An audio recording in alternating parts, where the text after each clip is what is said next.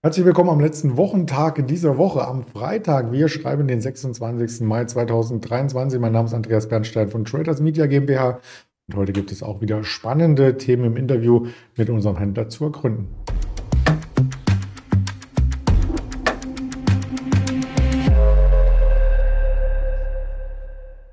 Das Ganze als Interview ausgelegt mit dem lieben Misha hatte ich ja schon erwähnt, dass wir heute die Live-Schalte haben und natürlich auch wieder den Risikohinweis, dass wir nur dieses Marktgeschehen erörtern, keine Handelsempfehlung oder Anlageberatung aussprechen. Und da schalten wir direkt rüber nach Düsseldorf. Guten Morgen, Misha. Guten Morgen, Andreas, und guten Morgen Zuhörer. Was für eine Woche. Man kann ja die letzten Monate zusammenfassen mit, der Markt wollte nur nach oben und jetzt haben wir die erste Woche, wo wirklich jeder Tag im Minus lag, auch der gestrige Tag. Und wenn man sich den heutigen anschaut, bisher ist es auch wieder ein Minus, also eine richtige Bärenwoche, oder?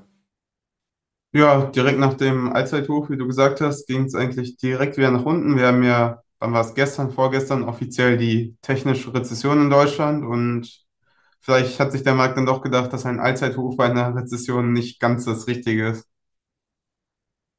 Wir hatten ja diesen Fall auch schon Anfang 2022, wo wir auch nochmal zum Allzeithoch hingelaufen sind und dann gab es einen richtigen äh, Downer. Ist äh, sowas auch zu erwarten oder kann man das jetzt überhaupt schon abschätzen? Nee, also ich kann das ganz sicher nicht. Wenn jemand anderes das kann, dann äh, gerne her damit. Aber ich bin da genauso, ich tappe genauso im Dunkeln. Das könnte auch wieder hochlaufen, kann runterlaufen, keine Ahnung.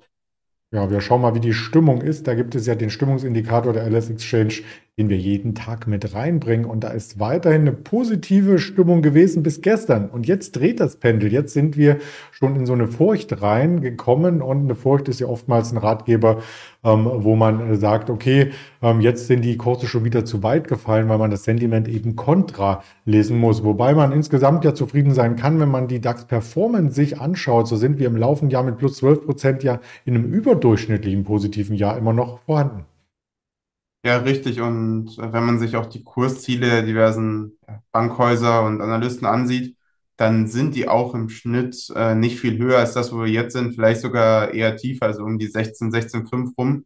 Heißt mit anderen Worten natürlich auch, dass der DAX jetzt schon ein bisschen die Performance des Jahres vorgegriffen hat. Wäre natürlich immer noch ein überdurchschnittliches Jahr, wenn wir da blieben, wo wir sind.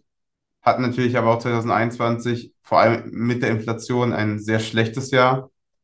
Also wäre das in dem Sinne gar nicht ungewöhnlich, dass es ja so eine gewisse Kompensation dafür gibt. Aber ja, so richtig bullish ist keiner, aber so richtig bearish, äh, also alle sind vorsichtig, aber keiner sagt jetzt, dass der, tut entsprechend, dass es der Markt fällt. Also es, es ist eine sehr spannende Phase, finde ich. Mhm. Ja, und auch eine seltene, denn wenn es tatsächlich jetzt nicht zur Einigung im Schuldenstreit in den USA kommt, das gab es ja auch schon mal einige Jahre. Ich glaube, 2011 war der große Run auf der Unterseite, wo der S&P danach 17 Prozent verloren hat. Die Zeit tickt. Bis zum 1. Juni will man sich geeinigt haben. Ja, genau, der 1. Juni, das ist ja der von Janet Yellen ausgerufene Tag, wo man wahrscheinlich defaultet. Das ist natürlich immer ein bisschen schwer zu sagen, weil ein Staat hat sehr viele Ausgaben und Einnahmen und wann genau jetzt was eintritt, wann genau was protokolliert und investiert oder eben ausgegeben wird, kann man nicht auf den Tag genau sagen, aber wir halten fest, das ist weniger als eine Woche und die sollten da schon zusehen, dass die äh, den Default vermeiden, weil ich glaube, das Problem auch im Vergleich zu dem letzten, den du erwähnt hast, ist, dass die Stabilität oder die Wichtigkeit des Dollars äh, damals mehr oder weniger unangefochten war. Aber jetzt, wo eben die Ost-West-Blockbildung ein bisschen fortgeschritten ist, als eben noch vor zehn Jahren, möchte die USA eigentlich vermeiden, dass ja solche Lappalien wie eine Einigung äh, im Schuldenstreit das eigentlich mehr eine ja, formale Sache sein sollte, dass das äh, ja ein bisschen das Image schwächt und eventuell auch die Ratings äh, verschlechtert, die es hat das äh, macht den Dollar dann langfristig als Währung, äh, wo ja immer noch der Großteil der Schulden, ich meine, um die 45 Prozent weltweit sind in Dollar gemacht, äh, natürlich unsicherer macht. Dann wird man eben auf den Euro umsteigen oder im asiatischen Raum dann auf den Renminbi oder sonstige Währungen. Das ist schon äh, von Wichtigkeit für die USA, würde ich sagen. Ja, und vor allem die Ratingagentur Fitch hat ja schon die Prüfung der US-Bonität angedeutet. Also, wenn es da keine schnelle Einigung gibt, äh, könnten tatsächlich dann auch Anleihekurse sehr stark vibrieren und auch die Aktienmärkte. Das sah gestern erstmal nicht so aus, wenn man das international vergleicht. Der Dow Jones ein bisschen zurückhaltend, aber der Nasdaq sogar auf einem Jahreshoch. Ich glaube, das war nur der Nvidia-Effekt, oder? Ja, das würde ich auch genauso unterschreiben. Also was da mit Nvidia abgeht, das, äh, das entzieht sich meiner äh, Vorstellungskraft, äh, wo da diese Vision gesehen wird. Aber äh, am Ende haben alle, die investiert haben, recht. Und die Aktie steht an einem Allzeithoch und der Nasdaq geht mal auch auf dem Jahreshoch. Trotz widriger Umstände am Anfang hieß es ja, die Zinsen wird den Nasdaq eher drücken. Jetzt sind die Zinsen zwar ein bisschen gefallen, immer noch histor also im Vergleich zu den letzten paar Jahren immer noch sehr, sehr hoch. Und der Nasdaq entwickelt sich deutlich besser als S&P und Dow Jones. Und ja, man könnte sagen, verkehrte Welt, aber am Ende haben die Märkte immer recht. Hm, Das stimmt, ja. Und äh, wir müssen es ja auch nicht mit unserer Intelligenz erklären, denn hier geht es um künstliche Intelligenz. Nochmal ein ganz anderes Kaliber. Da lehne ich mich lieber zurück und schaue Fernsehen, ähm, vielleicht Pro7 Sat1. Da gibt es neue Schlagzeilen. Da ist vielleicht ein oder andere auch überrascht, dass Berlusconi hier mit beteiligt ist. Genau, also für die, die es nicht wissen, der äh, Silvio Berlusconi, bekannter italienischer, ja, nicht nur Politiker eigentlich, was hat er nicht gemacht in seinem Leben? Der ist ja auch schon äh, paar Jährchen alt. Äh, genau, der hat äh, durch seine, durch sein Unternehmen Media for Europe, ehemalig, äh, wie hießen die vorher, Mediaset, genau, ähm, haben die über 25 Prozent an der ProSieben, ich meine mittlerweile an die 27, da müsste ich aber mich nochmal genau vergewissern, auf jeden Fall über 25 Prozent, also meldepflichtig. Und entsprechend, äh, ja, hat er auch ein Interesse daran, dass die ProSieben-Aktie steigt. Die steht aber mehr oder weniger am ja, Mehrjahrestief. Warum, können wir gleich mal besprechen.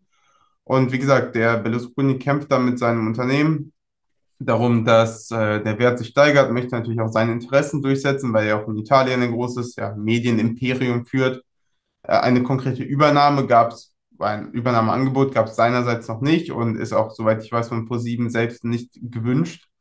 Aber ja, er scheint der Einzige zu sein, der an das Unternehmen glaubt. Denn, wenn wir uns jetzt den Chart ansehen, wie wir sehen, dieser große Fall im April oder Anfang Mai 2023, also jetzt vor kurzem, der lag daran, dass ProSieben seine Dividende vollständig bis, bis auf eine ganz kleine marginale Summe gecuttet hat, also von äh, 70, 80 Cent auf 5 Cent und entsprechend ja, äh, waren die Anleger verunsichert. Und wenn wir uns die Ergebnisse jetzt ansehen, die heute rauskamen, dann sehen wir einen Verlust von 15 Millionen für das Geschäftsjahr 22 versus 38 Millionen Gewinn im Vorjahr, auch ein Umsatzrückgang von 13 Prozent. Wenn man noch die Inflation berücksichtigt, ist das ja noch mal mehr, ähm, auf nunmehr 816 Millionen Euro und die Marktkapitalisierung liegt ja bei 8 Euro Kurs ungefähr bei 2 Milliarden.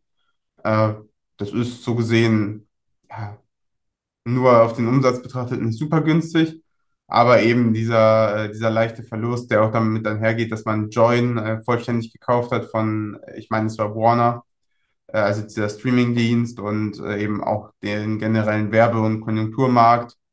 Das verunsichert die Investoren natürlich. Wir sind noch nicht ganz am Corona-Tief, aber wenn man sieht, wo die ProSieben historisch auch mal stand, bei, ja, wie, wie es da im Chart zu sehen ist, bei über 18 Euro, dann sind natürlich die Anleger eher pessimistisch bis vorsichtig. Und wie gesagt, der Einzige, der äh, daran zu glauben scheint, ist der Silvio selbst. Ja, Bunga Bunga war, glaube ich, auch eines der Überschriften, die ich noch im Hinterkopf habe. Ähm, das will ich aber nicht Genau. weiter kommentieren. Wir hatten letztes Jahr 25% Anteil an Pro7, die er hatte, und über Derivate ähm, kann er das Ganze aufstocken bis 29%. Wie weit, also genau dazwischen muss jetzt aktuell der Anteil liegen, wie weit er fortgeschritten ist, ähm, äh, kann man jetzt nicht direkt nachvollziehen. Was mich ein bisschen wundert, ist erst die große Dividendenausschüttung und jetzt der Verlust. Da hätte man sich die Dividende auch sparen können. Wie meinst du das? Also, dass man gar keine Dividende zahlt, oder? Ja, na, wenn das Unternehmen jetzt Verlust macht, hätte man das Geld quasi ähm, im Unternehmen lassen können und keine Dividende auszahlen davor. Dam- Damit hast du grundsätzlich recht. Äh, Man muss aber berücksichtigen, zwei Sachen berücksichtigen. Erstmal ist der Verlust mit 15 Millionen wirklich sehr überschaubar, also vom Umsatz her gesehen. Also es ist mehr oder weniger plus minus null. Und äh, es gibt wohl eine rechtliche Regelung, dass man eine Dividende, zumindest in dem Sektor, da bin ich aber wirklich, äh, das ist nur ganz gefährliches Halbwissen. Ich weiß aber, man kann die Dividende nicht direkt auf Null setzen. Also Mhm, okay. da gibt es rechtliche Vorgaben, die eben sagen, eine Mindestdividende muss ausgeschüttet werden, wenn vorher diese und diese Dividende ausgeschüttet wurden. Und dann, deswegen sind es eben diese obligatorischen 5%, okay, äh, 5 dann haben Cent. Haben wir das äh, auch geklärt und da ist ja tatsächlich auch von einer hohen Marge der Fall recht tief gewesen. Wenn man diesen Prognosen für die nächsten Jahre Glauben schenken darf, dann gehen ja die Margen wieder nach oben. Ähm, ich bin jetzt kein Fan von terrestrischem Fernsehen, also ich weiß nicht, wo da die Fantasie herkommt, aber wir werden es beobachten und die Anleger halten sich auch zurück. Im laufenden Jahr ist die Aktie äh, mit minus 3,6 Prozent auch kein Highlight gewesen. Vielleicht die nächste. Wir haben ja noch eine mitgebracht, Glencore. Die zieht nämlich heute an. Da gibt es tatsächlich von einer äh, Tochter ähm, im Gesamtkonzern ähm, eine weitere Übernahme, die da vonstatten gehen könnte. Genau, Glencore ist ja ursprünglich ein, ähm, ja, äh, ein Commodity Trader gewesen. Also Commodities sind Rohstoffe. Genau, und äh, die haben angefangen als Rohstoffhändler, sitzend in der Schweiz, haben sich aber dann mehr und mehr zu einem, also primär dann auf Kohle fokussiert und haben dann mehr und mehr Kohleminen aufgekauft. Heißt, deren Haupt mit Abstand größtes Geschäftsfeld ist Kohle, also ganz klassische Steinkohle oder Braunkohle. Ähm, haben aber natürlich ganz viele andere, mh, sowohl Agrar- als auch Nicht-Agrarbeteiligung. Und eine davon ist im Viterra. Das ist ein ähm, mir auch nicht bekannter, bin ich ehrlich, ähm, äh, ja, Agrarkonzern. Und der sitzt in Kanada, ist aber privat, also nicht börsengelistet. Und der soll jetzt fusioniert werden mit der Bunch oder Bungie. Äh, ganz sicher bin ich mir nicht, nennen sie jetzt einfach mal Bunch.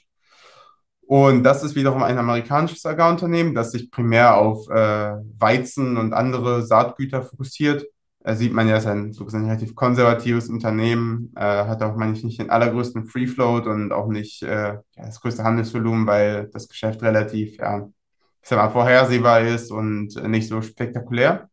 Aber diese Fusion ist ganz interessant, weil bereits 2017 schon Gespräche waren, dass Glencore äh, entweder einen Anteil oder seinen gesamten Anteil an, ähm, an Viterra an Bunch verkaufen wollte.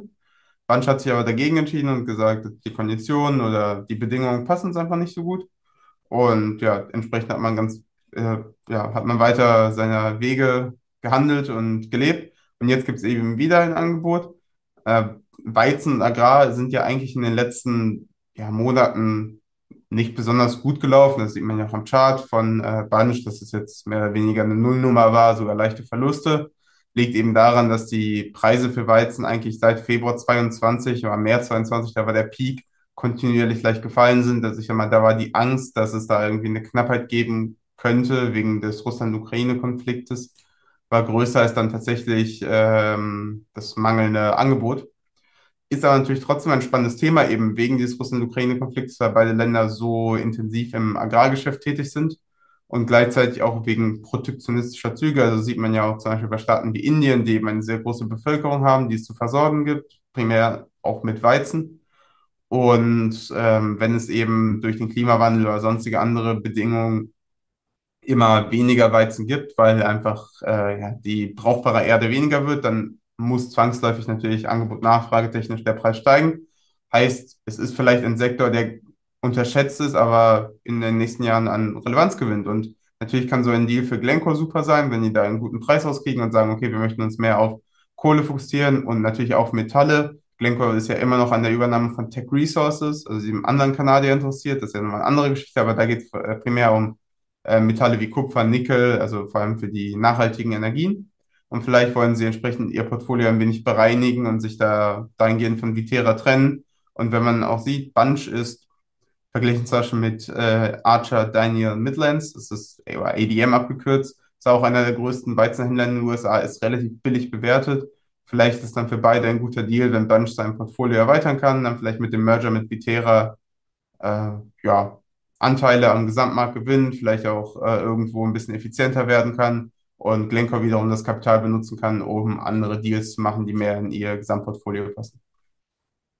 Ja, wenn man sich den langfristigen Glencore-Chart anschaut, dann ist das auch so ein bisschen eine charttechnische ähm, Schwelle ähm, zum Rückbau der Gewinne, die im Jahr 2021 entstanden sind. Also vielleicht Vorsicht angesagt oder ein schöner Boden.